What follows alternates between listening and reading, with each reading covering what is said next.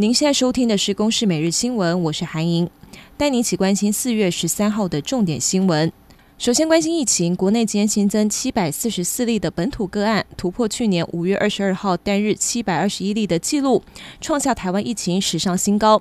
而各县市的个案最多是新北市，超过了两百例。另外新增三名的中正住院。指挥中心也开放地方政府申请二十万剂快筛，启动全民筛检。台北市副市长黄珊珊今天表示，昨天已经发公文申请，并且请各局处规划，除了学校之外，中山区也是重点热区。而疫情升温，五岁到十一岁的儿童没有疫苗可以打，也令家长很担忧。指挥中心发言人庄仁祥今天就说，辉瑞、莫德纳疫苗都已经申请扩增儿童适应症，将会由食药署邀请专家审查 EUA。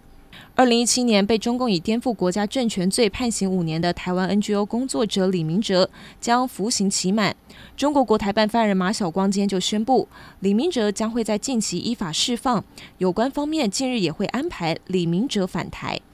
全球今年主要的央行货币政策都走向紧缩。美国联准会三月已经宣布升息一码，市场预期今年还会升息六次。而外界关心台湾中央银行的货币政策，央行总裁杨金龙今天就表示，台湾是没有必要跟进美国的等幅升息。俄乌战争打了将近五十天，美国总统拜登十二号首度说出，俄国对乌克兰的侵略是种族灭绝，同时宣布为了平稳油价，美国将大量释出战备储油。至于乌克兰方面，总统泽伦斯基十二号证实抓获该国亲俄的富豪议员梅德韦楚克，同时提议用他来交换遭到俄国俘虏的乌克兰人质。美国国务院十二号公布最新人权报告，点名中俄等九国侵害人权民主，更列出中国二十四项重大人权侵犯作为，而台湾则是在大部分区域都表现良好。